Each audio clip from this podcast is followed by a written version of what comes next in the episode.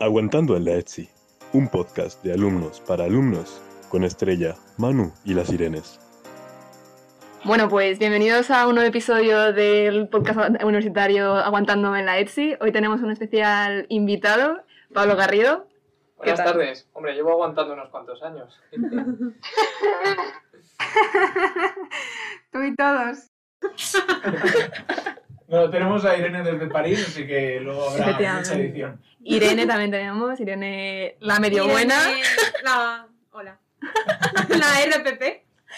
Y Manu, nuestro, nuestro siempre cómico Bueno, locutor. ¿Has contado un chiste entonces? No, no, chiste. Ahora ya que tengo presión, no. Ahora ya que me presiona, ya no salen. Así que nada, es- hoy es un día muy especial porque es la primera vez que hacemos un podcast presencial. Estamos aquí en la salita de agua y, y nada, con un invitado que, que nos habéis solicitado mucho a través de redes sociales. Y pues nada, vamos a hacer un poco de trayectoria mm, tanto académica como laboral de Pablo Garrido. Y también vamos a intentar pues, sacarle alguna información. Información de sí, Todo lo que nos habéis pedido por redes. Tenemos aquí todos vuestros mensajes y vamos a intentar cumplir con todo lo que nos habéis mandado. ¿Cómo soy los periodistas, eh? Preguntas comprometidas, hombre, aquí tiene que Eh, ser. Además, tú tienes, eh, siempre te veo en el Insta que vas a la radio y tal. Sí, sí, he estado, sí, pero me hace más ilusión venir aquí. Es Hombre. como jugar en casa. Esto es ya- distinto, es distinto. Esto es otra liga. Claro, esto luego va a mi currículum, ya, que lo digo en serio, sí, sí. Hablando de radio, participaste en Radio María hablando sobre las matemáticas en el, en Alicia y el País de las Maravillas. ¿o? Sí, de hecho he grabado tres programas. Me pidieron uno a nivel profesional, un poco pues cuál es mi vida profesional en Talgo, que ya pues comenté que me dedico a hundir proyectos, ¿no? Eh, luego posteriormente pues eh, me comentaron pues algún aspecto más relacionado con las matemáticas, que saben pues, que me gustan, por mi perfil, por lo que intento enseñar aquí en la escuela. Y sí que grabé un programa específico de matemáticas y Alicia en el País de las Maravillas, que además es una charla que me gusta mucho daros a nivel pues, motivación, un poco distinto en la escuela.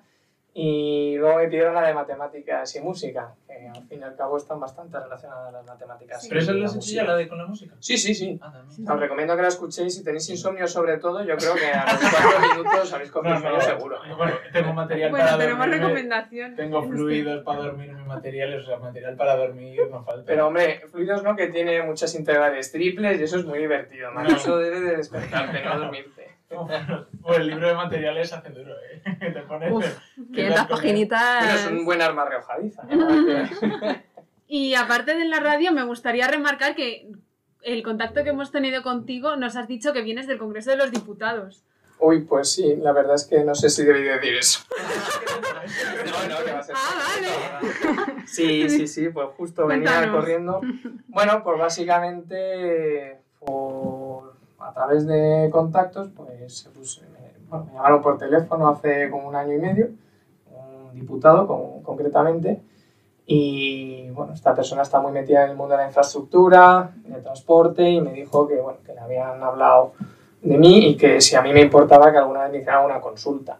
Eh, bueno, pues en ese sentido yo siempre estoy muy abierto a ver si puedo echar una manilla y cada X tiempo pues me paso allí a verle, me hacen alguna consulta pues, relacionada sobre todo con el mundo ferroviario y bueno, me está sirviendo también un poco para preparar algún que otro TFG o TCM aquí en la escuela y orientarlo para esas ideas que tiene el ministerio y que les ayudo así de manera colaborativa a aterrizar. Así que bueno, pues sí, de allí, de allí vengo. Joder. de nuevo currículum. Sí, no, y además que Sí. para sacar- así va España, ¿no? No. Consultando a gente como yo. Yo no hace ni caso, Ha sido ¿eh? España que te utilizan para todo. En dar clase, trabajo, eh, ay- ayuda a consultoría en el Congreso. Bueno, no, no, si nos puedes contar un poco cómo fue. Empezamos por cuando estudiabas en la Los escuela. principios. Los O no, Pablo en la ETS. Yo, esta es una historia muy peculiar. Tampoco me sé el principio porque era demasiado pequeño. Pero vamos, que en mi casa, yo desde que nací, inexplicablemente, siempre he tenido una, un afán por los trenes que nadie conocía. Yo de pequeño, aparte de que me entusiasmaba la lavadora, entonces yo, cuando yo me ponía la lavadora a verle dar vueltas, cogía las pinzas de la ropa en mi casa y entonces formaba trenes. Entonces, bueno, un tren, otro tren. Y entonces usaba, digamos, el, la unión entre las baldosas, pues como los raíles y demás, mi madre llamando al psiquiatra por detrás. Y muy curioso porque mi abuelo, que además es con el que pasa muchos tiempos los fines de semana, me llevaba a la estación, yo le pedía ir a Tocha o Chamartín, entonces me iba a Tocha, pues veía el AVE, la serie 100, que es el que tenemos todavía actualmente circulando, el AVE para arriba, para abajo, en vez de ir a los columbios. ¿Eso con cuántos años aprox? Pues a los tres años yo ya iba al parque con mi abuelo, o sea, en vez de ir al parque con mi abuelo iba a la estación. Pero vamos, lo de las pinzas y estas historias, pues desde que tengo casi, desde que podía gatear por la casa.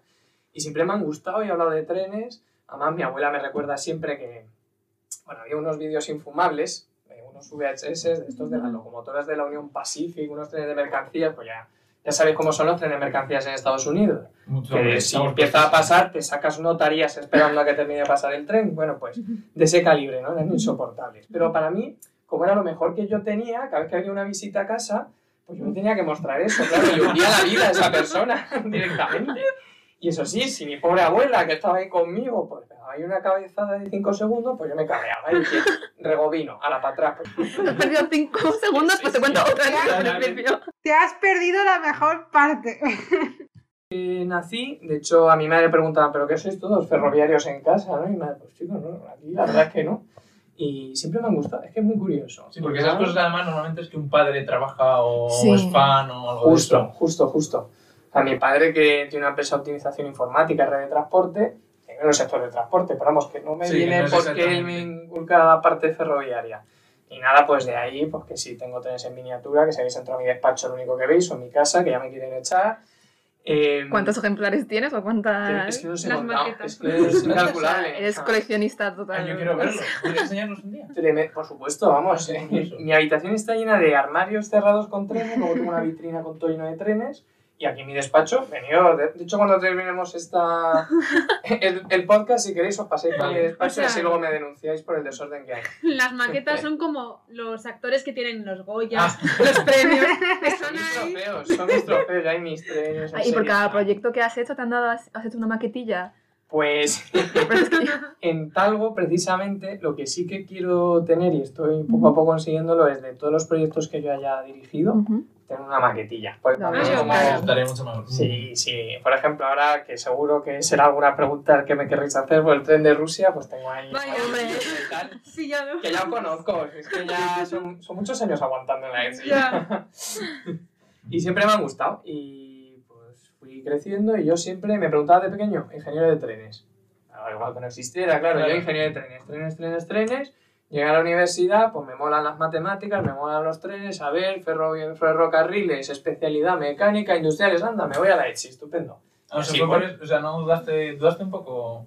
Dudé entre caminos y, e industriales. O sea, que eres entre los pocos que sabían que querían hacer industriales, porque muchos acaban de. Más allá. las mates y la física, Un- no un- no, no, un subconjunto. Yo, yo buscaba ferrocarriles. Entonces estaba la parte de infraestructura o se- y superestructura, que es más caminos, parte más de Mecánica, tren, sí. ¿no? lo que es el propio tren. Pues, vale, para aquí que me vine. y aquí estoy, en Talgo. Bueno, muy bien. Bueno, y en la universidad, ¿qué tal fue la experiencia?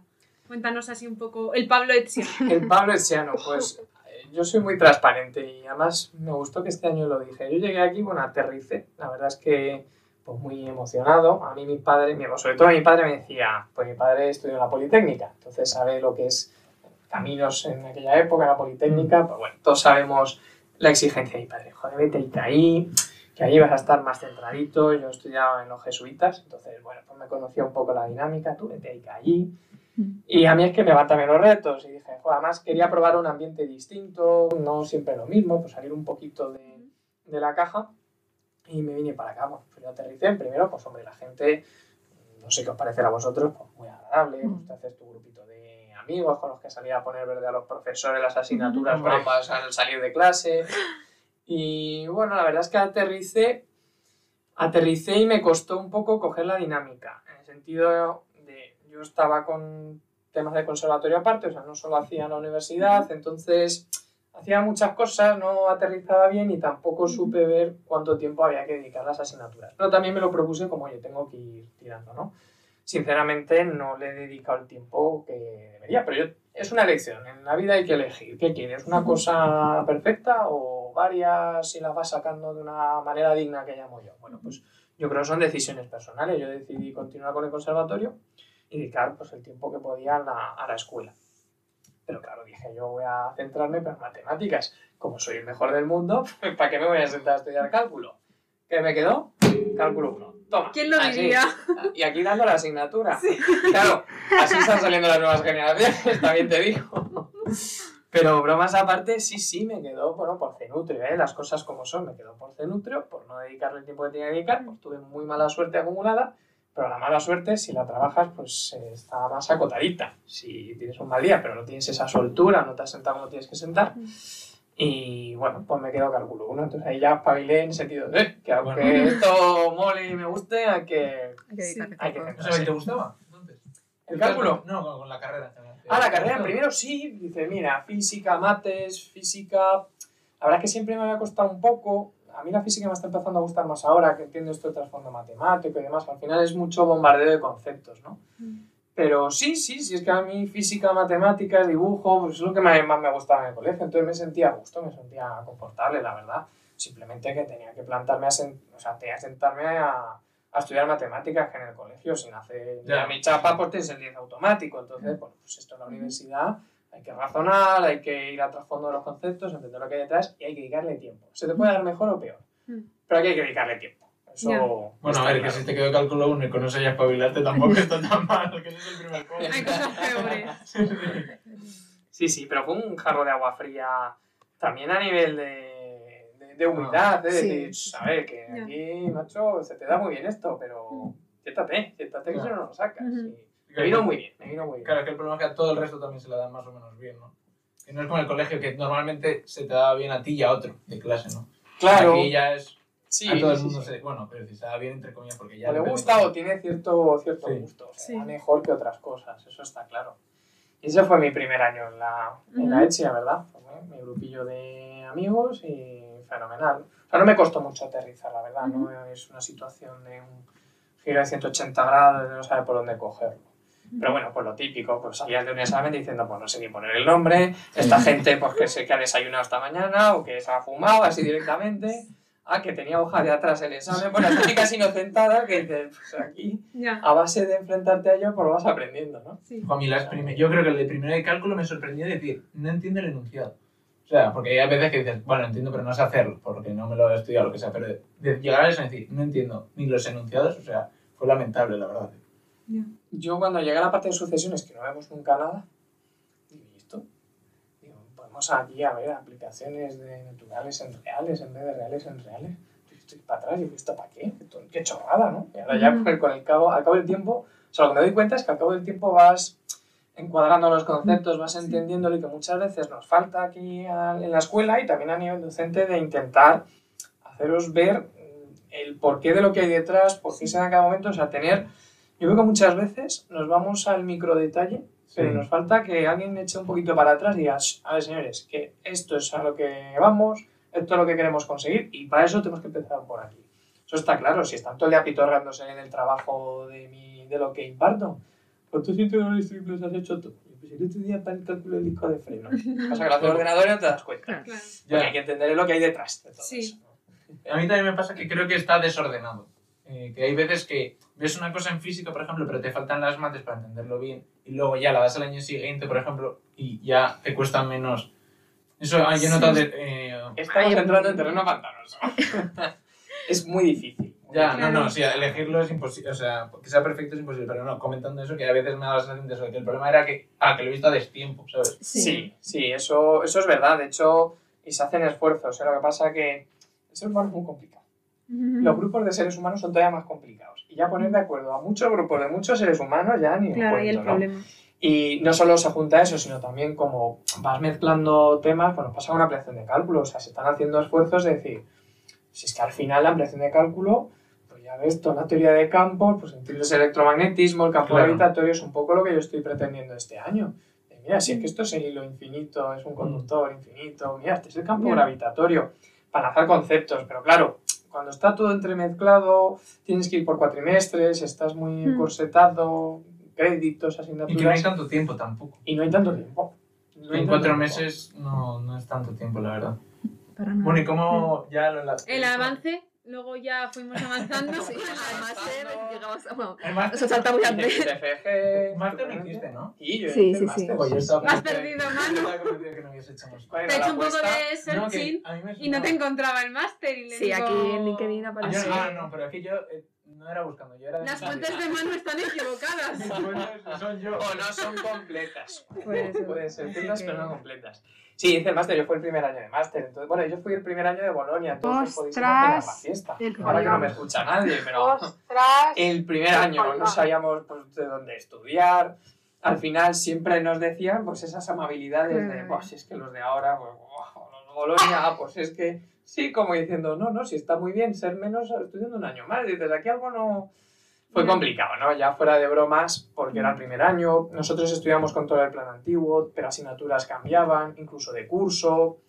Bueno, pues siempre ser los conejillos de India tiene su factor emocionante, ¿no? Hmm. Y con el máster, pues lo mismo, con el máster pues esperamos un poquito, pues el primer año, o sea, es que es muy complicado para los alumnos y también para los profesores, un primer año enfrentarte a un nuevo programa, unas nuevas asignaturas, unos contenidos. Entonces, bueno, pues mira, ti- tiramos para adelante y al final, pues la verdad es que estoy sinceramente muy orgulloso de, estar, de haber estudiado en la escuela y bueno, prueba de ello que todavía no me he ido de aquí. Efectivamente, que estamos todos deseando en plan irnos, pero luego al final, ¿dónde quedamos todos? Luego es que si te metes a un proyecto de investigación, tal. Hombre, Qué bonita la Qué cúpula. guay, sí, sí. Porque hay que conseguir de no salir muy quemado. Efectivamente. Efectivamente. Pero que tienes, eh, Tu emoción pasar por aquí y ver la cúpula. Esto es un poco, eh, ahora que has dicho lo de volver, hemos dicho lo de volver a la ETSI, una de las preguntas que nos han hecho es si en, cuando eras alumno, si te llegaste a ver como profesor. El, más o menos la pregunta que te quiero hacer es, ¿en qué momento te planteaste dedicarte a la docencia? Porque yo te cuento un poco en resumen. Yo estoy dando ahora unas prácticas de una asignatura aquí en la universidad y hay grupos que digo, qué gusto. Esto da gusto, lo entienden, se muestran interés, pero es que hay grupos que es que me entran unas ganas de la entrega que me tienen que hacer, cogerles el papel y decir, fuera, ¡Hala! Entonces me gustaría saber en qué momento te interesaste por la docencia y qué haces para aguantar muchos grupos, porque además con toda la gente que tienes, el ruido que se genera en clase, la verdad que tela. Bueno, a ver, eh, hombre, yo no me veía como profesor al principio, eso desde luego. Sí que me gustan mucho las matemáticas, sí que daba clases particulares, o sea, la parte docente siempre es algo que me ha gustado. Pero porque a mí mi forma de ser hace que me guste transmitir cosas que sé, divulgarlas, yo siempre he dado muchas charlas divulgativas, Mm. pero por el mero hecho, pues me gusta entender algo y, joder, y contarlo, porque como a mí me parece bonito, pues digo. "Bueno, a ver si al resto también le parece bonito, ¿no? Y bueno, pues eso que se juntó con que me gustaban mucho las matemáticas y además con un profesor y amigo mío de la escuela, con Luis Fer, que todos conocéis, pues hablábamos mucho de matemáticas, fue profesor mío en primero, pues oye, fui cogiendo ahí más gustillo hasta que, bueno, pues conjuntamente vimos una manera de empezar a colaborar con alguna figura en interno, pues con unas prácticas, unas sesiones de problemas, y fue ahí como dije, jo, pues esto es bonito, esto mola. Y además es que no, no os podéis imaginar, quitando los 15.000 euros al mes que ingreso por las clases que doy en la escuela, ¿Solo? y solo, bueno, es que me han bajado el sueldo, ¿eh? que con esto lo que revierte el hecho de dedicarte a, a esa parte docente, ver que los alumnos te siguen, lo entienden o que les puedes ayudar. A mí la sensación de que os puedo ayudar en algo y que por otro lado puedo contribuir a quien contribuyó en su día en la formación es que me encanta. Entonces, eso es lo que más me, me motiva. Entonces iba viendo, joder, que, que iba, pues yo qué sé, en las prácticas de álgebra, no sé, lo iban entendiendo a los chavales, les gustaba, fíjate, lo empiezo a entender y eso engancha, es que la Ya. docencia engancha. Pues yo, yo me acuerdo que álgebra no me gustaba nada, lo- bueno, tampoco ahora que me guste mucho, pero no me estaba gustando nada, pero fui a alguna clase tuya y dije, ah, como que ver alguna cosa y fue una, un, digo, una satisfacción eso de decir, joder, algo por fin, al menos entiendo algo, tal. Entre eso y que me vi algún vídeo de un canal de YouTube que con animaciones y tal, Sí. para, y yo, ah, tal, o entendí que era el determinante. Digo, digo hechos 3.000 determinantes y todavía no sé nada qué significa. Una aplicación no- y de cómo. Yo lo, lo que, lo que has dicho sobre eso de que te engancha, lo, lo entendí, o sea, lo he sentido porque yo también soy, he sido muchísimos años profesora particular de niños, que es lo que te llaman, que son niños pues vagos y tal, y que ya empiezan en plan con el mal pie, ¿sabes? Pero verles cómo aprender, que les, les, les, les queda, que lo entienden y de repente dices, pues mira, pues he hecho el examen y me ha salido genial y tú, todo, todo, todas nuestras peleas han merecido la pena. Lo entendí, o no sé, me ha parecido algo muy, muy, muy relatable. es que eso que te llaman, que son niños pues vagos y tal y que ya empiezan en plan con el mal pie, ¿sabes? Pero verles cómo aprender, que les, les, les, les queda, que lo entienden y de repente dices, pues mira, pues he hecho el examen y me ha salido genial y tú, todo, todo, todas nuestras peleas han merecido la pena. Lo entendí, o sea, no sé, me ha parecido algo muy, muy, muy relatable. Hombre, que me hubiese sobrado, sí. pero prefiero no mencionarlas, ¿vale? Off the record. O de récord. Menciona departamento. Sí que, hay, sí que hay una asignatura que dice, pero bueno, que eso es lógico. Tú tienes una carrera, muchas Sí. asignaturas, pues algunos vas a decir esto. O sea, Sí. No he tenido ningún problema con ninguna de decir, Mm. yo no sé cómo voy a sacar esto. O sea, no me encontré en esa situación de agobio de yo no puedo con esto. Pero sí de decir, a mí estas horas de vida, ¿quién me las devuelve? Sinceramente. Constantemente. Pero nos pasa. Sí, sí. Eso, eso nos pasa. Horas sacrificadas, eso cuando te pongas a reflexionar. Sí, no es mejor, no es mejor. oh, madre mía. Y luego de alumnos malos que dices, hombre, yo, aunque no parezca, me considero una persona con paciencia limitada, ¿vale? Soy como muy activo, voy siempre como la hormiga atómica, ya me conocéis, pero es que los alumnos que hay aquí, y no es por hacer la pelota a nadie, jo, es que, es- sea, que tengo mucha suerte, yo particularmente de estar en esta escuela con los alumnos que hay, eh, de verdad, os lo digo honestamente, que no es lo mismo que estar en una escuela donde le importa tres cominos, la matemática y la física van juntas, es que eso eso se tiene que hacer bola, tiene que ser muy frustrante. Yo reconozco que, que entre todos mis defectos se encuentra el que yo soy incapaz de tener a alguien enfrente con cara de seta e intentar sacarle algo que no le va a dar la gana ni de entender, ni de ponerse, ni de disfrutar con ello. Eso reconozco que no sirvo para eso, no soy bueno. Ah, y queríamos preguntarte también que si tenías así alguna anécdota graciosa dando clase. De, o que Graciosa, relacionada con. Sí. graciosa barra vergonzosa. Ah. Sí. Vamos, pues ya de memoria. A ver, me pasó uno de los primeros años que llegué yo todo emocionado a mi primera clase allí a presentarme, por eso fue extraño. ¿no? Sí. Me equivoqué de aula, muy típico de mí. Claro que me equivoqué de Además, eso. eso, habiendo sido alumno de la escuela, tiene pecado también. Pero ¿no? Si es que ah, yo soy muy despistado, ¿vale? Pero bueno, que me equivoqué de aula, pero no puedo no sabía llegar al aula porque no sé por qué me presenté donde era. Bueno, el caso, que yo llego a la puerta y había ahí chavalillos en la puerta y digo, oye, perdón, este es el T2 y entonces me cojo uno y me dice, ¿qué pasa, tío? Y dice, sí, sí, alumno nuevo. Y, y yo, pues muy gracioso, y dije, pues no exactamente. Entonces, yo entré, entonces, de repente entra el chaval y dice, oigo, dice, disculpe, disculpe. Claro que digo, ya está, pues 1 de julio, joder, si es que uno empieza aquí bien. Claro, ¿qué, qué edad tenías cuando diste la primera clase? Pues la primera vez que di clase, que era a través de esta figura y con el profesor, en este caso pues con Luis, y a través Mm. de la figura de, de monitor de prácticas y demás, que entré con él pues, para presentarnos, cómo iba yo a colaborar ese año con él, pues tendría 20, 20, 20, 20, no, 18, 22, 23, 23. Todavía en el Sí, estaba en primero de máster, claro. sí, sí. Sí, sí, Dios, justo. Eso si vas a, si vas a, cumplir- si vas a cursar por año. Yo con los 22 años creo que no había probado todavía cálculo 2. He cogido cariño a la escuela, sí, yo te entiendo. Claro, yo es que no me quería marchar.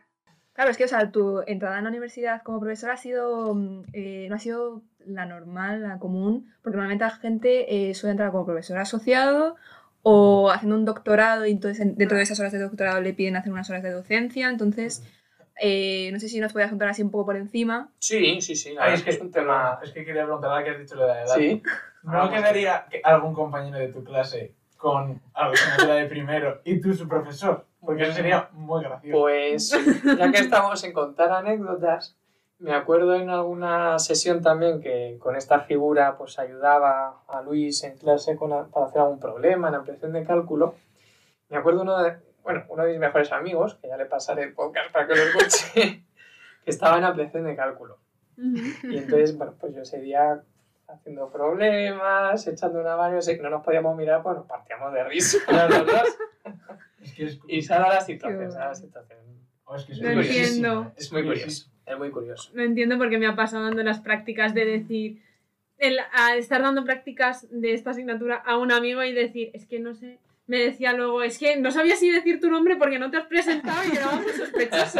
Entonces sí, es como muy momento incómodo. Sí, me ha pasado, bueno, y luego pues dar a, a clase a los hermanos de amigos del cole o de la uni o de los hijos de algunos amigos de mis padres. de- pues, eso siempre pasa. Sí. De hijos de gente de Talgo. Ah. Mira, y no te llaman en plan, Pablo, te mando un jamón, pero por favor, a- aprobar el cálculo a mi hijo, por favor.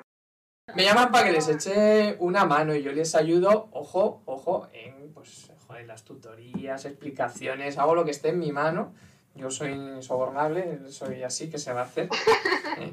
Y profesionalidad ante todo, pero sí, sí, por supuesto. Oye, que se le está atajando el cálculo, venga, a ver si le puedes explicar esto, a ver si le puedes echar una mano con lo otro. Oye, ¿y Joder. esto? Qué curioso. ¿eh? Y, o sea, ¿y te da tiempo a compaginar trabajo, universidad, clases particulares Y demás. y demás? Y vida personal. Pues a ver, mi vida es un poco complicada. ¿Vale? Espero que no escuche esto de mi madre, porque frita, frita está. Eh, es complicado. Yo soy una persona, siempre he sido así, ¿vale? Es verdad que a mí siempre me han sentado mis amigos, a veces más preocupados de la cuenta, mi familia, de, oye, para un poco, que es- tienes programada una agenda de 50 horas al día y tienes 24. Pero es mi carácter, es mi forma de ser, entonces yo lo que necesito es ir regulándome, ¿vale? Hay veces que se me van un poquito las manos, lo reconozco, entonces cuando tengo que decir, "Ch, frena- frena un poco, pero me gusta estar en la vorágine, o sea, yo disfruto, ¿no? Siempre me preguntan, ¿qué tal? Yo siempre digo lo mismo. Bueno, siempre digo, jodido pero contento. a tope, pero muy contento, pues me gusta mucho lo que hago, ¿no? Entonces, bueno, pues es cuestión de ir organizándose bien. También es verdad que me meto en todo, o sea, es que en todos los fregados que existan, pues allá que voy. Como el Eso lo podcast. tengo Como que- estamos. bueno, por ejemplo, sí. Entonces sí que necesito regular un poquito la agenda. Pero bueno, yo creo que ahora tengo edad, pues ya, ya me echaré novia, me casaré, tendré hijos y tendré que atenderles y pues tendré que dedicar ese tiempo, Pero ¿no? para hacernos una idea, ¿cómo, cómo es un día normal? Un día normal no queréis, Sí. no queréis saberlo. o sea, vivo con tres teléfonos, entonces, bueno, pues un día normal, normalmente tengo 10, 15 reuniones, muchas en paralelo, todo el rato sonando el teléfono, claro, imaginaos, la dirección de un proyecto, que es hacer un tren, son proyectos de más de 500 o de 1000 millones de euros, 300 ingenieros metidos, la fábrica, los proveedores, todos son problemas. Luego, los seres humanos somos muy complejos. Pues mi vida es gestionar problemas, como digo yo, pues hacer algo así, me remango y voy tirando. ¿Es estresante? Sí, me gusta muchísimo, me paso bomba. Entonces lo mismo estoy echando una mano con un tema del convertidor, que me voy a Italia a no sé qué proveedor, que me voy con el del software, que ha pasado no sé qué en las pruebas, que tengo que ver con el abogado, no sé cuántos. Entonces mi vida está totalmente llena de reuniones. Yo tengo muy claro semana a semana lo mínimo imprescindible, muy importante que tengo que chequear. Tengo la suerte de contar con un equipazo de gerentes que está conmigo y que por supuesto pues, me ayudan a, a llevar la gestión y la dirección técnica del proyecto. Y como digo yo, a hacer lo que se pueda, si es que damos para lo que damos. Entonces es muy, es muy complicada y muy cambiante. Pero eso que son 10 horas al día, 12 horas al día, 14 horas al ¿Qué- día. ¿Cuánto duermes? A ver, duermo poco, Es que solo, pero solo ese trabajo ya es una persona ocupada 10 horas al día. 24. O sea, yo tengo trabajo para estar las 24 horas del día ah, ocupado y liado. Pero soy yo el que tengo que poner los límites. Entonces los voy poniendo. A veces me cuesta, eh, a veces le echo más, a veces digo, mira, tengo que llegar hasta aquí. Pero la, la complicación es ver dónde están esos límites y saber que, que no eres Superman, que yo a me creo Superman y mira, pues llegas hasta lo que llegas y es priorizar. Al final tienes, tengo que hacer una labor muy importante muchas veces de mirar con perspectiva todo lo que hay, que sí que todos son movidas y problemas. Decir, pues primero esto, ahora esto otro, pues ahora no atiendo esto, pues ahora si miro tendré 15 mensajes de gente, necesito urgentemente hablar contigo, ha ocurrido algo muy grave. Pues sí, seguro. No, hombre, no en ese sentido, pero que al final, bueno, pues toca hacer ese ejercicio. Entonces, bueno, pues yo lo tengo asumido. El caso es no tomármelo más, que no me afecte a lo personal, ¿no? Que a veces me ha llegado a afectar a lo personal. Entonces, ahí es donde uno tiene que ir regulando. Pero como dice el que "Eh, si todavía eres joven, ¿verdad? tú tira. Y ahora que, y ahora que somos interpretador, ¡Qué suerte! prefiero no complicarme la existencia. Bueno, Y no- una de- eh, por esto que has dicho que estás siempre bastante liado, eh, nos preguntan, bueno, ¿cómo haces para organizarnos? ¿Qué consejos das a los etsianos para organizarse? Buena pregunta. Eh, un poco a nivel reflexivo. Tú tienes que tener un equilibrio personal, ¿vale? A mí me pasa. A mí muchas veces os extraña a vosotros mismos verme en la cafetería tomando una cervecita pues con alguno de vosotros o con alguno del TFG o un sábado que voy o jugando un pádel. Es equilibrio personal. Entonces, yo creo que cada uno necesita su espacio de trabajo, en este caso de estudio y demás. Necesita su espacio de descanso, que es fundamental, y su espacio de ocio. Entonces, básicamente es cada uno, ¿qué quieres conseguir? ¿Tú quieres conseguir la carrera en cuatro años? ¿Qué te supone? ¿22 horas al día? Pues por H o por B, porque te cueste sacar más alguna asignatura o porque, yo que sé, te lleve más tiempo. Bueno, pues es una opción. ¿Tú estás contento con eso? Pregúntate a ti mismo, ¿estás contento con eso? Sí, no. Cuando uno está mal es cuando tiene que parar y decir, aquí algo no funciona. Entonces, lo importante para organizarse es primero saber qué, meta, qué quieres conseguir. Que muchas veces, cuando la gente no se organiza, dice, ¿pero tú qué quieres? No, pues no sé, es que todo, es que tengo muchas cosas, ya, ya, pero ¿qué quieres? ¿Tú quieres llegar a todo? ¿Quieres llegar a menos cosas pero estar más tranquilo? Y, bueno, pues es, la primera pregunta es, ¿qué quieres conseguir? Segundo, ¿qué tienes que hacer para conseguirlo? Y entonces ponerte un listado de las preferencias o, la, digamos, priorizar, pues es que estas cinco asignaturas me las tengo que quitar este año a muerte. Coño, pues hazte tu estrategia, dedícale a muerte esas cinco y las otras, pues chico, pruebas. Y si no, pues ya saldrá alguna en julio. Entonces, primer ejercicio, todo lo que tengo encima de la mesa. Segundo, ¿dónde quiero llegar? Y tercero, pues va priorizando. Pues primero esto, luego esto, luego esto y luego esto. Entonces es mejor que salgan cuatro cosas de seis y bien, que intentes seis y que no salga ninguna, porque ahí te frustras. ¿Vale? Y eso nos ha pasado a todos. Sí, sí. Eh, bueno, estoy, estás con los platillos ahí, venga, venga, a todo, y a se te caen todos. Esa es es, esa es, el- esa es la jugada que hacemos todos, todos los julios. en plan, Voy a tres y apruebo, o voy a las seis y las suspendo todas. Y dices, a por todas, ¡A todo hay que ser! Todos los años el mismo error, Pues, todos. pues a mí, a mí me ha pasado que al revés, que digo, sí o sí me tengo que quitar estas tres. Vas a por las Llego al tres. examen y digo, la madre de Dios. Ya, pero eso es que te equivocado de tres, eso que es otro tema, ¿vale? Pero si somos muy dados a pudiendo ganar seis, ¿para qué gano tres? Dice, a ver, ¿tres, segu- tres euros seguros o seis? Y entonces miran los seis euros y dicen, no, joder, tío, que puedo ganar el doble. Vamos a por ello. Ya. Bueno, pero que eso es gestión de riesgos también, que a mí me parece muy bien. O sea, a veces hay que hacer apuestas arriesgadas. Pero fundamental, ¿eh? Y además el equilibrio. O sea, cuando tú ya... Yo creo que lo notas, yo a veces lo he notado, que ya pierdes el control, o sea, que tu vida te controla a ti. Sí. Ahí es cuando hay que decir, "Ch, para, para y reflexiona y, joder, mejor menos y bien que mucho y mal.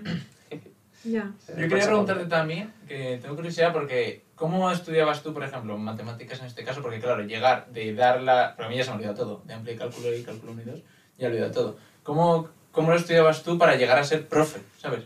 O sea, ¿cómo enfocabas las asignaturas y tal, por curiosidad?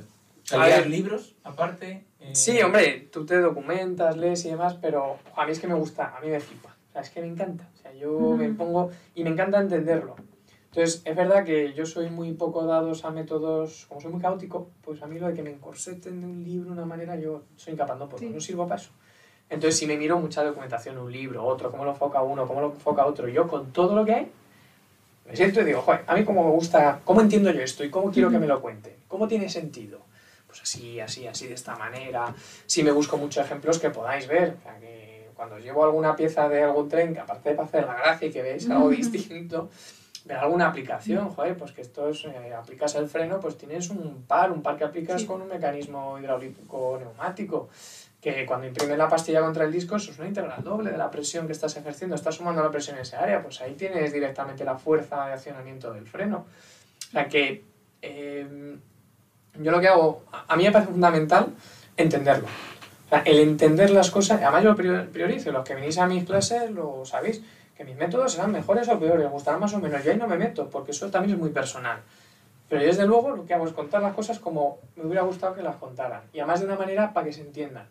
Porque no hay nada mejor que contar algo y que lo entendáis, y la cara esa que ponéis en clase de... Ah. Una sonrisita como diciendo, joder, ya lo he entendido. Eso es alucinante, es Veo, alucinante. veo la Matrix. no, joder, pero es que son, pero a veces cosas muy tontas, como, me- me- por poner un ejemplo tonto que se me ocurre, ¿no? Pues para lo de U diferencial, la, la integral por partes. Que un día vi un aprendemos ahí de memoria, U diferencial de V, V diferencial de U, la Sí. integral para arriba y para abajo, vale. Pues al final, señores, deriva la composición, tal, tal, mira, despejas, pues esta es la que os sabéis. Yo, Sí. "Oh, igual, pero si esa es la fórmula. O el primer día de clase, a mí el primer día de clase, aparte de ciertos otras cosas que hago dignas de denuncia, eh, eh, si alguien me está escuchando así que no, que es broma. Y lo primero que hago es resolver la ecuación x, ax cuadrado más bx más c igual a 0. Lo del menos b más menos la raíz cuadrada de b cuadrado. Joder, que no se la saca nadie de la Sí. manga. Que es hacer un par de prececitas y despejar. Y Sí. entonces flipa. Y Hay que hacer- digo, el "Guau, diálogo del- esto la haces del revés, si no. Tiene sentido. ¿eh? Si pones la fórmula de menos b más menos, la haces del revés, ¿sabes? También por ahí. Pero completas cuadrado, despejas y sale. O sea, Sí. pa- para que a mí lo que me gusta es porque a mí lo que me motiva y me emociona que yo entiendo que no sea lo que a todo el mundo le guste o le motive sí eso por supuesto pero así es como intento enfocarlo. Entonces soy muy mío para eso. Yo aprendo me aseguro que lo entiendo y ya me siento a contarlo a mi manera con mis ejemplos y de mi forma que creo que es también el valor añadido que puedo aportar yo no al final lo, lo veo así. Y también para memorizar, entre comillas, cuando entiendes algo es mucho más fácil acordarte que si de simple memoria, en cuanto pasa un poco de tiempo ya... ya- Totalmente, totalmente. Es que no hay nada como entenderlo. Sí, yo siempre digo lo mismo. No hay nada como entenderlo. Y pasa en todos lados. Y además, también insisto, ya no por gusto y demás, sino es cierto que me gusta. eh, o sea, yo lo veo mucho en el ámbito laboral. Lo de que la gente no entiende las cosas. O sea, no, no entiende, no razona bien, no, o sea, no llega al trasfondo del problema, no.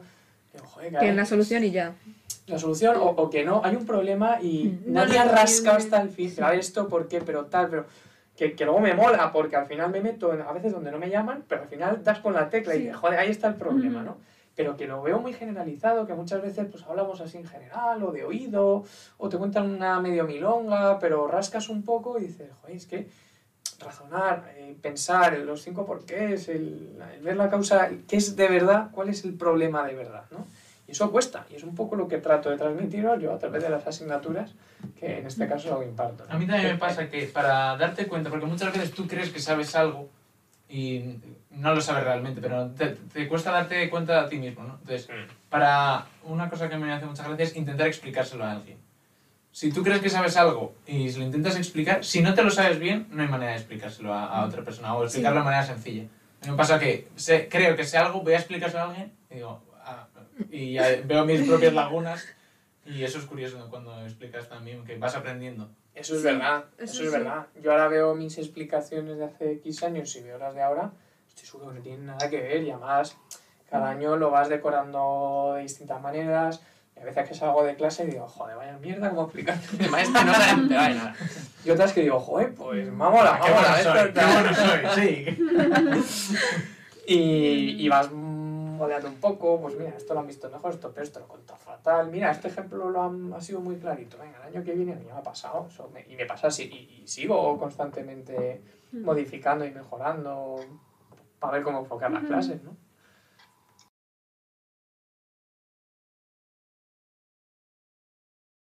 No sé si quedan muchas preguntas del periodo estudiantil de Pablo, pero es que yo antes cuando has empezado a hablar de Renfe y tu trabajo en Renfe y tal, me he quedado con ganas de más. Que yo quería saber también, aparte de eso, de, de toda tu vida de estudiante y tal, que, que es la verdad que es bastante no, parecida a nuestra en muchos aspectos.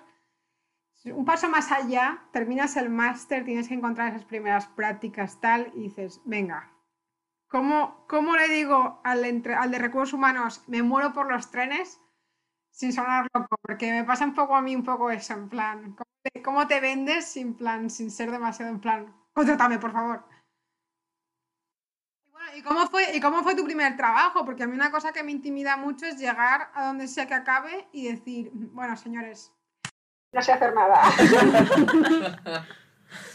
Bueno, pues os cuento, sí. Eh, yo la verdad es que estuve ahí, por hacer una introducción, ¿vale? Estuve con un punto de inflexión entre dedicarme a la música o dedicarme a, al- a la ingeniería. La verdad es que pasé ahí una época un pelín delicada, sobre todo, hombre, más tirando a segundo, pero luego me vinieron las dudas en cuarto cuando terminé. Yo estudié piano, yo soy pianista, dirigí, dirigía coro, orquesta, más a nivel amateur, pero bueno, en el conservatorio pues hice todos los, todos los cursos ¿no? de piano.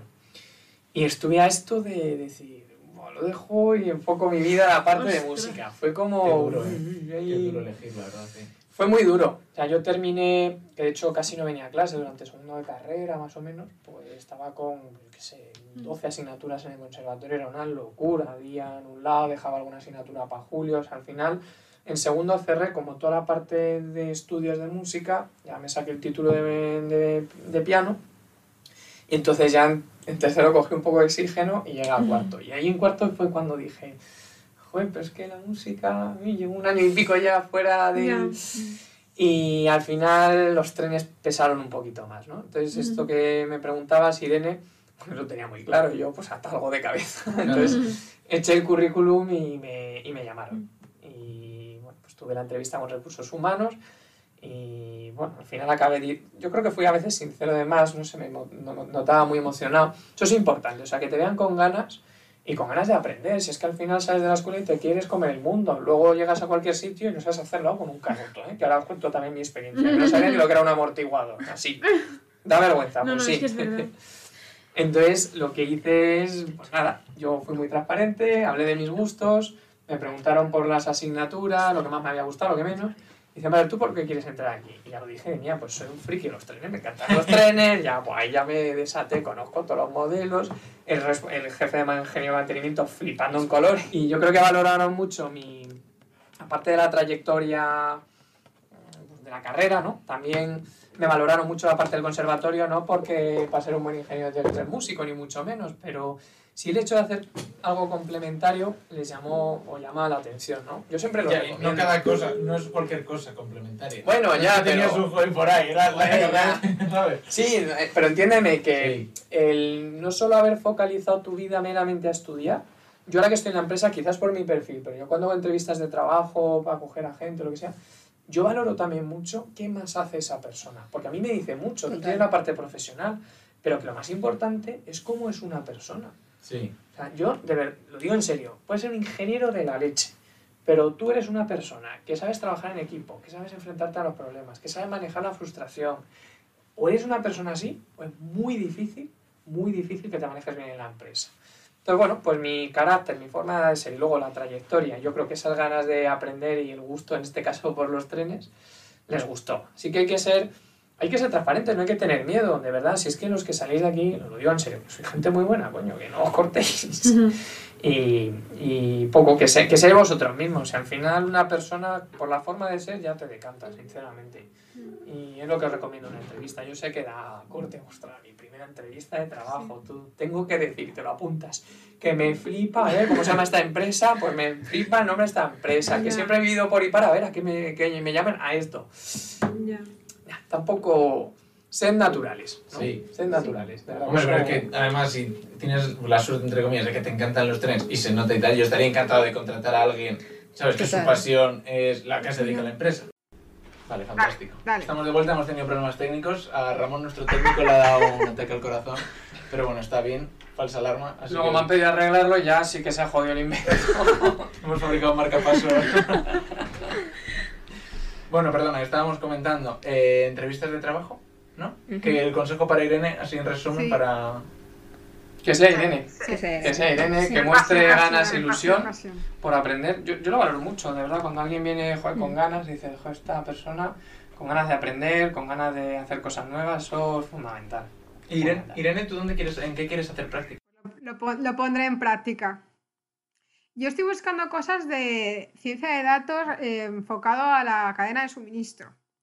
Entonces, todo lo que es cálculo de demanda, cálculo de estimación de eso, de tiempos de llegada, organizar. Bueno, mi, mi- mi sueño sería optimizar todo el follón de una supply chain con cross-docking. Pásame tu currículum. Ojo que aquí salen las prácticas. Ninguna broma. Tenemos ahora la entrevista, o sea, en exclusiva. en directo, ¿cómo superar con éxito? Hazte un podcast, primer paso. Hazte un podcast. Averigua qué necesita tal. Oye, poca broma, tú pones que hacer un podcast universitario y eso ya es como, o sea, ya dice mucho de ti, ¿no? En, Eso dentro de un es algo currículum. muy interesante. Sí, sí. O sea, es es lo que que- digo, ¿eh? De sí, verdad sí. que al final Planea 10 episodios, ve convenciendo a profesores hasta que Pablo Garrido se apunta. Todo va según el plan. Nada ha fallado. ¿Qué hacemos? Decimos, hemos conocido al jefe de proyecto y tal, eh, investigadores, ¿sabes? Ojo que al final el podcast nos saca curro. Y una pregunta, así ya para cerrar lo que es la vida profesional. Si tuvieses que escoger una profesión, profesor o ingeniero, para toda tu vida, ¿cuál sería? Ay, no me hagáis esa pregunta. Sí, sí. No. Ay, eh, es una pregunta muy difícil, no la esperaba. Bueno, la verdad es que no sé qué esperarme. Sinceramente, vivo una situación en donde no puede vivir una parte de mí sin la otra y la otra sin la una. Es decir, yo me voy ahora de la escuela, dejo de dar clase y yo emocionalmente, profesionalmente me voy para abajo, porque me aporta muchísimo dar clase, o sea, muchísimo. Pero me vengo solo a la- al ámbito docente o a la universidad la investigación y también me- me- me vengo abajo porque necesito el, el día a día, necesito el follón, necesito el estar en contacto, hacer continuamente y movilizar continuamente cosas que voy viendo que se van transformando en un producto, en un, en un tren en este caso. Es que a mí la idea. no puedo, no puedo dejar, ni- no, no podría tomar esa elección. Es que a mí la idea de eh, tener un trabajo que luego ves, eh, después de no sé cuántos meses, un tren, que son muy grandes, que funciona, ¿sabes? O sea, me parece una cosa increíble. Una cosa física, después de tanto trabajo y que funcione y tal, a mí sería como un orgullo, no sé. una Ahora, que también ves- verdad. Ves un producto, entre comillas, que al final son los ingenieros que salen de aquí que van a dar un servicio a... Sí, pero A ver, no, a mí me apor- de verdad, a mí me aportan ambas. Yo, en- por empezar por la parte docente, si es que, que yo estoy aquí porque me gustan las matemáticas, ¿vale? Pero que si me gustan las matemáticas, pues como estoy estudiando matemáticas en mis ratos libres en la UNED, por lo mismo, o sea, yo puedo estudiar matemáticas, ¿vale? Pero realmente estoy aquí por todo lo que me aporta la parte docente, en serio, porque que básicamente la parte personal con los alumnos, que bueno, pues tengo en general muy buena relación, luego me venís, consideráis que algunos por lo menos soy cierto apoyo, yo aprendo mucho de vosotros también, aunque no lo parezca, yo aprendo de verdad muchísimo, es que me aporta mucho. Luego me vais contando cómo os va, cuando estáis, pues me contáis mira lo que me ha pasado, luego que si el TFG, luego si las prácticas en talgo, entonces os voy viendo evolucionar, tío, y a mí es, es que me encanta. Pero desde la propia asignatura hasta en general en la carrera. Porque a mí lo que me mola es el primer día decir, madre mía, ¿qué voy a hacer yo con estos chavales? Que me he, he dicho la palabra grupo abeliano y se me han caído de espaldas cuatro. Y luego el último día unas preguntas eh, alucinantes, motivadoras, digo, joder, que son capaces, es que son la caña, tío. A ver, lo, lo de la profe, joder, el cuatri pasado tuve una asignatura que dijo el profesor el último día. Bueno, no ha habido ni una pregunta en todo el cuatrimestre. Y dije, joder, qué triste, la verdad. ¿No? A mí me aporta mucho y, ya, y insisto, ¿eh? sobre todo la parte personal. Y pues el- la relación que tengo con muchos de vosotros, el veros evolucionar, el que luego queráis hacer TFG o venir a Talgo, que me contéis que estáis en no sé qué empresa, a mí es que me gusta, ¿verdad? ¿Cuántos has llevado a tal así? Pues currículums, desde luego pasó muchos, porque, hombre, cuando encuentro algo bueno, pues para tu casa, ¿no? Otra cosa es el caso que me hagan. No, y pues vamos, eh, así me atrevo a decir que más contacto con más de 20 alumnos en lo que llevo, seguro. Actualmente hay varios alumnos haciendo becas o han hecho el TFG. Ahora a través del aula, el aula Talgo que hemos abierto, Mm. el convenio este entre UPM y Talgo, estamos sacando muchos TFGs, actividades, TFMs. Vamos, yo estoy muy contento. Creo que, que al final me siento parte responsable de esa queja de que la universidad y la empresa están muy alejadas. Joder, pues acerquémonos. Yo creo que son las iniciativas que hacen, que hacen falta. Entonces, bueno, pues esa es la parte que más me gusta docentemente hablando, ¿no? Y, y como profesor, ¿cuáles dirías que son, qué consejos tú darías para ser buen profesor? O sea, ¿cuáles son eh, lo que has comentado? Llegas el primer día de clase, dices grupo abeliano y la gente se desmaya. Que en ese momento tú dices, vale, tengo que hacer X y Z. ¿Qué, qué es lo que tú dices? Vale, ¿cuáles son, ¿cuál es tu plan? ¿Qué... Como digo, lo primero es qué les quiero contar y por qué. Y les voy a explicar por qué les quiero contar esto. Pero os tengo que ir motivando. Ya. Yo tengo que ir dejando rastro de que lo que estamos viendo tiene su trasfondo detrás, sirve como ingenieros para algo, te estructura la cabeza, que no sé quién decía cuando usamos la excusa, las matemáticas lo que hacen es amueblar la cabeza. Que tengo un, un, un amiguete y compañero que no voy a desvelar su nombre que dice, sí, sí, que se suban a la tercera planta del departamento de matemáticas a ver la amueblada que la tienen alguna, refiriéndose a mí también.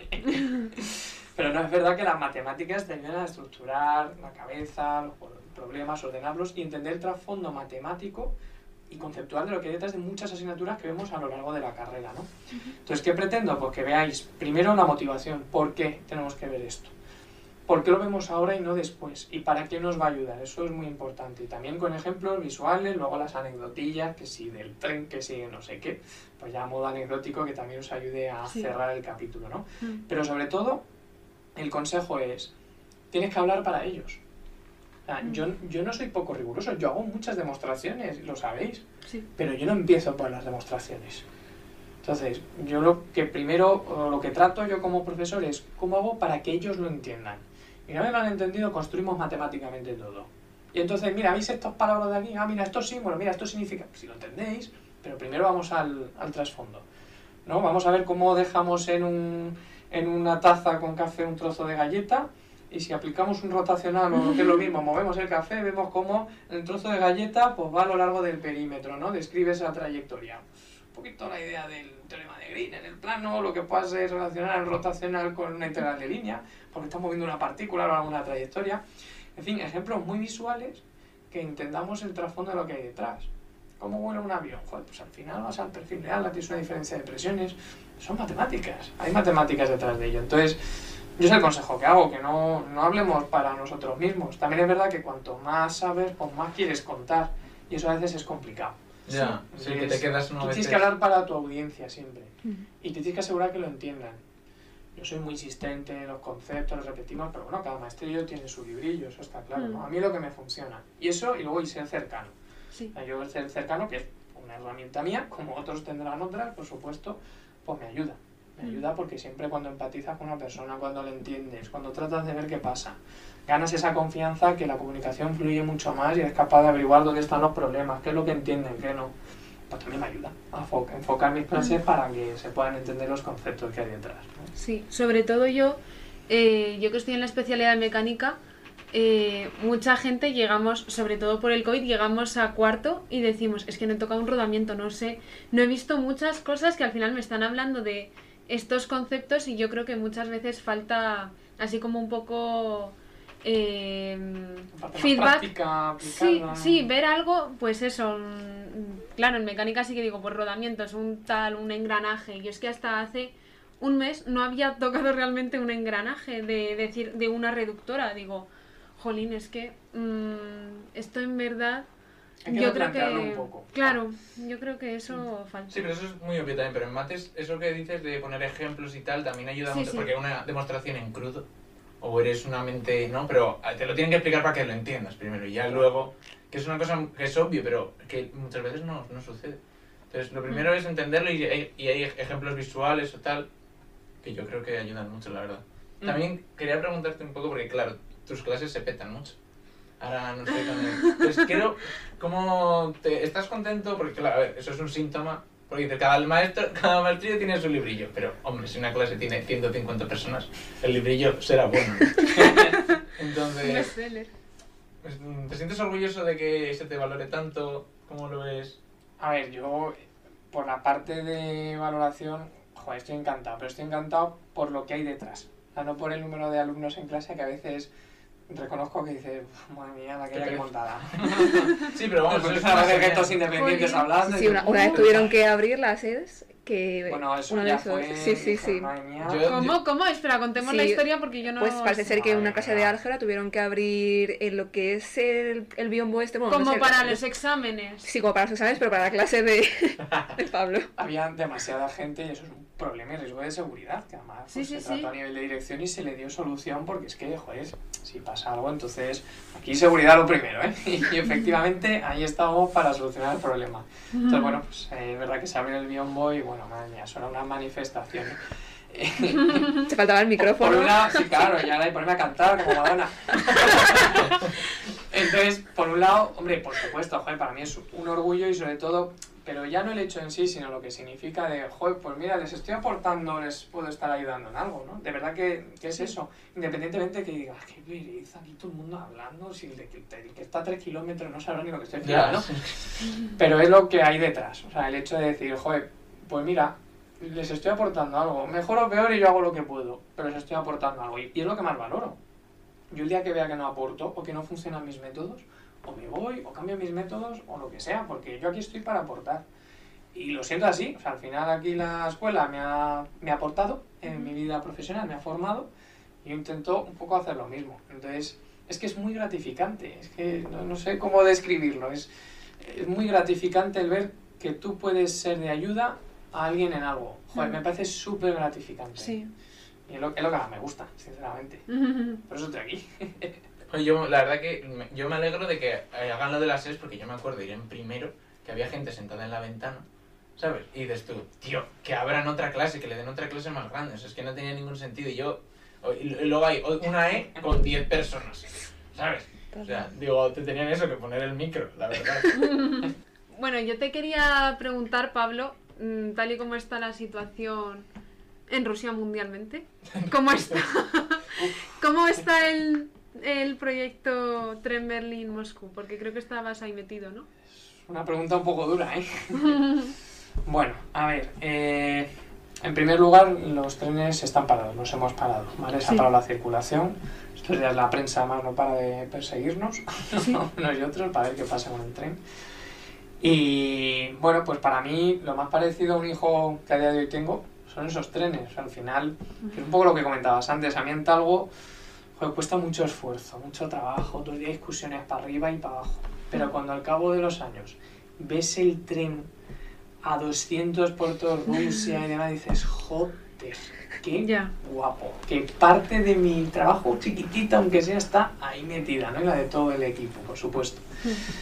Entonces, bueno, pues a mí esto, o sea, os he de reconocer que emocionalmente también me ha afectado. O sea, ya no por la parte, la situación mundial, que no la vamos a comentar ahora, de lo horrible que es, que creo que todos estamos Sí. impresionados, ¿no? Por la situación que se está dando tan increíble. Pero específicamente y volcado con este proyecto, pues al final yo es como al hijo que, que tienes ahí en brazos con sus muchos problemas, pues tuvimos problemas para poner ese tren en, en marcha por la nieve, nuestra experiencia, los rusos que son, vamos a llamar stakeholders complicado, un mundo distinto, una normativa totalmente nueva. ¿Sabéis cómo se llama la normativa rusa? La GOST. Al principio no lo entendía, digo, pero viene al pelo lo de GOST. O sea, al final fueron tan, tantos esfuerzos y tanto trabajo lo que se volcó sobre ese tren que tuvimos, bueno, pues serios problemas para ponerlo en marcha y con los rusos que al principio, que si lo acepto, no lo acepto, bueno, fue difícil, ¿no? Y cuando ves que lo sacas adelante, que ya el tren empieza a circular, y hace un par de veranos, que es que te juro que es que me emocioné, que veo que Mos- la línea Moscú-San Petersburgo ponía nuestro tren por ahí, digo, ¡buah! Si es que es la caña, tío. Entonces a mí me emocionó, me emocionó eso y el, y el día que hicimos la inauguración y también por el paso del cambio de ancho, todas las cámaras de televisión grabando el tren por primera vez, todos diciendo, joder, aquí van dos años y medio pues, de mi trabajo, muchos más de muchos eh, compañeros míos y muchos responsables, en fin, todo algo ahí volcado para ver cómo salía y el tren pasando de, vamos, de vicio a las 2 de la mañana allí en, en Brest con el cambiador, dices, es que eso no tiene precio, es que no tiene precio. Y entonces ahora, pues bueno, por desgracia le he dedicado, un- o sea, por suerte he dedicado profesionalmente mucho tiempo a ese tren y por desgracia, pues personalmente me ha tocado despedirme de una manera un poco dura, porque a día de hoy están parados y sinceramente yo no creo que vuelva a ver ese tren, tren circular, ¿no? ¿No? Es muy complicado. Hombre, Nos tal desentendido del está. tren, ¿no? Y, jo, me da penilla. O sea, al final dices, joder, ¿Qué, qué, Pero- el tren? Se- re- lo re- ¿Hay que repatriarlo? no, no es de los rusos, del operador. Ah, claro, claro, está. Entonces, pues ya no lo hemos parado, pues ellos se lo tomarán como se lo tomarán. Imagínate que esto, y ojalá se resolviera mañana. ¿Cuánto crees que esto se va a retomar otra vez las relaciones económicas, sociales, con Rusia, un tren? Este tren. Además es que es muy simbólico también, ¿no? Que no es... Es decir, es un tren que, que cambia de... mm, avanza, mm, atraviesa... Claro, el varios único, países. el único que atraviesa todo Moscú, desde Moscú hasta Berlín, cambio de ancho. Conexión con Europa, además. o Es sea, tremendo, es tremendo. Entonces, bueno, pues. Pues así es la vida. Pues nada, ahí, ahí está el tren y bueno, pues también me da mucha pena pues, por mis compañeros rusos, ¿no? Y amigos míos que tengo también allí, ¿no? O sea que es, es una situación muy dura. Pero en la vida hay que aprender a encajar todo y bueno, pues cada día ser más conscientes que lo que tenemos que intentar hacer es un mundo un poquito mejor. Ya. Ahora ya para ir animándolo un poco. Sí, sí, sí. ¿En qué proyecto estás ahora? Para... Yo ahora estoy en Alemania. Entonces, eh, llevo la dirección técnica de los nuevos ICE, los nuevos trenes de alta velocidad regionales por allí. Y la verdad es que esto es una locura. O sea, yo llego todos los viernes a mi casa para redactar la carta de dimisión, pero vamos. Pero luego digo, pero es que esto mola mucho, se me pasa. Es muy complicado. Los alemanes también son un cliente hiper exigente. Es distinto a los rusos, ¿vale? Unos son deltas de Dirac y los otros son una constante ahí, martillo, y son muchísimos, ¿no? Y nada, remangarse y poco a poco hacia adelante. Pues lo mismo, llevamos, yo llevo tres años de, mm, dirigiendo la parte técnica del proyecto y está siendo muy duro, muy costa arriba. Es la primera vez que Talgo hace una locomotora en serie. Nosotros hacemos cabezas motrices, se nos traen de alta velocidad por una locomotora. Un coche con cabina, el coche más largo que hemos hecho. O sea, tiene un montón de cosas que encima en Talgo jamás habíamos hecho. Pues un reto, es un retazo. Estamos ahí, dale que te pego y esta mañana, eh, precisamente, joder, he bajado, todos problemas, tal, los alemanes, que me tenía que ir a otra reunión. Joder, he visto la estructura de la locomotora y he dicho, sí, señor, esto ya se empieza a parecer una locomotora. Pues esa parte es la que intento transmitir, que al final es muchísima inversión de esfuerzo y trabajo, pero que luego merece la pena. Y no hay nada como trabajar en equipo, tirar todo para adelante en la misma dirección, que al final sale, si es que al final, antes o después, pero esto sale. Y es el mensaje también para que la escuela, antes o después, pero que al final lo sacáis, joder, que soy gente buena, pues esto es lo mismo. Y bueno, pues ese es el, el pago, feedback de todo ese esfuerzo y tensiones semanales por... Esta mañana veo la locomotora, pues se me ha pasado. Ya la carta de división para la semana Ya siguiente. la semana siguiente la mañana no pedimos. Pásate que ir cambiando la fecha todas las semanas, eso sí, pero vamos que es al hueso. Y, y bueno, una de las preguntas que también nos han hecho es tu papel en las Fietsis. El rey de las. No es Fietsi sin Pablo Garrido. Eso totalmente. Preguntas hacéis. Eh, ¿Cuántas fotos crees que puedes tener en una En de? O sea, ¿cuánta en los en la galería de cuántos móviles está? A ver, aquí hay que aprender a separar la parte profesional y lo personal. Sí. Yo creo que eso es importante, ¿no? También es como, también la gente se sorprende porque vaya en metro, no sé. Yo creo que alguno está a punto de acercarse con un palo a ver si soy yo. Joder, pues también cojo el metro. No sé explico, ¿no? Bueno, lo de las fietsis, claro, al final yo hasta hace nada, pues he sido alumno, hasta hace unos años. Estoy de hecho de alumno como doctorado. Quien organizaba las fietsis era amigo mío y de promoción, o sea que todo tiene su historia detrás, ¿no? Y yo creo que bueno, hay que aprender a ser personas en un lado y en otro, y ya está, ¿no? Entonces yo, en mi época de figura no docente oficial, vamos Sí. a decir, sin problemas, como va a pasar ahora, lo que pasa que, bueno, es importante aprender a separar la parte profesional de la personal. Y lo, es- lo que es importante es aprender a que, joder, que somos personas todos, todos salimos, todos mm, jugamos al fútbol, tenis o pádel. Ah, pero mola mucho. Esto no vamos de vacaciones. Las son algo tan, ¿no? De la escuela molaba un montón encontrarte. Claro, pues como cuando hacíamos aquí, me acuerdo, pues por San Pepe, ¿no? Que estaba muy guay, entonces pues nos vemos todos. Al final esto, yo lo digo siempre, si aquí esto es un equipo de fútbol, pues estamos los entrenadores y el equipo y ya está. Y, y cada uno con su rol y su papel. Y bueno, pues es que eso, pues como cuando me voy de cañas, para mí es que soy compañero de trabajo también, en cierta medida. Hay que tener, bueno, pues cierta distancia para... Distancia en el sentido de que cada uno tiene que tener claro su rol y su papel. Eso es importante porque en la sociedad parece que el profesor tiene que estar ahí, el alumnado aquí, hay que tratarse de usted, no sé qué, distancias. Bueno, pues a mí me funcionan otros otros mecanismos, otros elementos, y lo mismo con los de mi equipo, joder, yo pues con los de mi equipo, cuando tenemos un mal día, venga, vamos a tomar una cerveza y ponemos a parir al alemán, al ruso, a quien sea, da igual, venga, vamos, tiramos para allá. Pues esto mismo.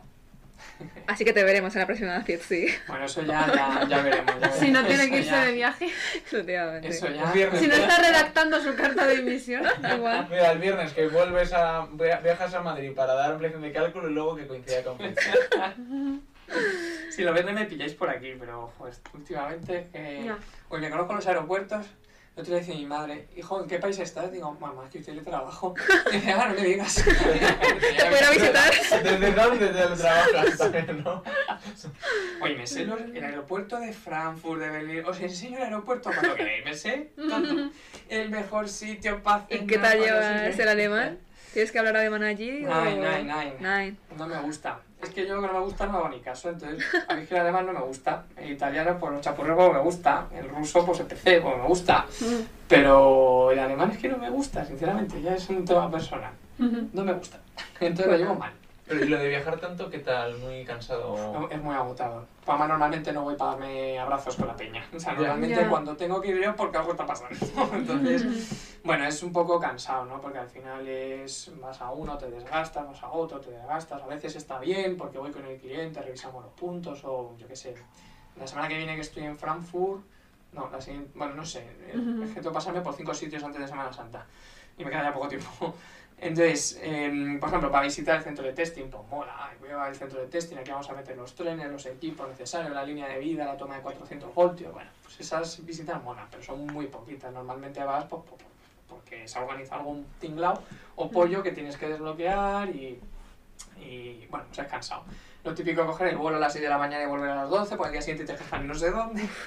Qué Entonces hay semanas tipo la ha pasado esta que llegas el viernes diciendo bendito viernes, ya por fin el viernes, mi clase de ampli de cálculo y ya viene el fin de semana Pero- para poner al día mi correo. ¿Los fines eh, trabajas también? Porque es muy seguro que... Ay, ay, ay, ay. Sí, Ha sí, sentido sí. con la cabeza, sí. A ver, Pablo Garrido procede. a ver em, jamás llega un fin de donde no tenga mi rato de irme a echar un padre, irme a echar unas cervezas, irme a tomar aperitivo, dar una vuelta con no sé quién, ver a no sé cuánto colega, irnos por la tarde a casa de, de mi amigo que tiene un hijo pequeño que sabe decir la palabra logaritmo, que te. Además, pues muy gracioso, pues yo llego, ¿cuál es la contraseña? Logaritmo. Bien, Bueno, no me quitan al niño, dice, vas con el chaval este. y los- todos los fines de semana yo necesito mi rato y mi espacio de desconectar. Es así, es que lo necesito. O alguna vez entre semana que estoy, vamos a decir, jodido, o al final pues, son muchos problemas y también a veces pues le dan muchas vueltas a la cabeza. ¿Sabes lo que hago? A veces me ha pasado a las 2 de la mañana o así, me vengo, vivo aquí cerca, pues me voy a dar un paseo por la noche, sobre todo que hace buen tiempo, y me vengo a la escuela. Me a paseo por la escuela y me vuelvo. Tranquilito. Y, y nada, vamos a hacerte una pregunta que hacemos a todos los invitados que traemos. Y es, eh, ¿qué consejo le darías a, eh, a los alumnos de la ETSI, pero no solo mm, tanto a nivel profesional, sino a nivel personal para su vida? Uy, qué pregunta tan a traición. a ver, bueno, lo primero de todo, vivimos en una sociedad muy compleja. Fijaos en la que estamos, en la que estamos metidos, básicamente, ¿no? Nosotros qué vamos a ser? Ingenieros. ¿Qué hacemos los ingenieros? Pues tratar de hacer una sociedad mejor. Entonces, para mí, el primer punto es que cada uno reflexione por qué es ingeniero. Yo, desde luego, lo que tengo muy claro es que no me quiero acostar cada día sin por lo menos más o menos analizar mi día y decir, pues he hecho lo que he podido por ser un poquito mejor a nivel persona y profe- personal y profesionalmente y por dejar una sociedad un poquito mejor. Para eso estamos los ingenieros, para mejorar la sociedad. Y ese es un foco que creo que cada uno tiene que reflexionar por qué está estudiando esto y para qué. Mm. Luego, no perdáis la forma de ser, nunca. Eso, de verdad, los principios por delante. Os costará broncas, disgustos, malos ratos, pero al final uno estará orgulloso de tener sus principios y de ser, ser uno mismo. Es que eso es lo valorable. A ver, ¿cuántos ingenieros salen al año egresados? Pues una patada de 20.000. ¿Qué, diferen- ¿Qué nos diferencia cada uno? Nuestra forma de ser, ¿no? Pues eso es lo importante. O sea, lo importante es no perder la forma de ser. No os dejéis influenciar, en el mal sentido, por supuesto, en el bueno, ambos, ni quiere decir tiene, pero sed vosotros mismos, ¿no? Sed alicias, como digo yo en las clases, alicias en el sentido Alicia del País de las Maravillas, de ser una persona despierta, con ganas, de, con ganas e ilusión. No perdáis nunca la ilusión por aprender. Y recordad siempre que antes o después saldrá. Decía el texto de Alicia, es que no sé qué camino tomar, ¿no? Da igual a dónde quiero ir, pues no sé dónde quiero ir. Bueno, y el gato dice ahí una frase brutal que dice, siempre llegarás a alguna parte si caminas lo suficiente. Pues este es mi mensaje para todos vosotros. Antes o después saldrá. Antes o después os costará más o menos. Antes o después saldréis de la carrera. Pero si camináis lo suficiente, llegaréis a alguna parte. Así que no os rindáis con esta carrera. Estad orgullosos de lo que estáis estudiando. Y nunca olvidemos, y más en estos tiempos, que al final cuando haces algo por los demás, puede salir mejor o puede salir peor. Eso está claro. Pero nunca, nunca, nunca va a salir mal. Eso tenedlo muy claro. Y nada, que las matemáticas son bonitas, útiles, sencillas divertidas. y divertidas. Eso lo sabéis todos los que habéis venido a mis clases y espero Ya no que lo repitáis como el primero, sino que hayáis llegado a entenderlo. Y si no es que todavía os queda un pequeño recorrido de ese camino ¿eh? para entender que son bonitas, útiles, sencillas y divertidas. Si te ha gustado este podcast, compártelo. Y si quieres estar atento a todas nuestras novedades y no perderte ninguno de nuestros episodios, síguenos en nuestras redes sociales.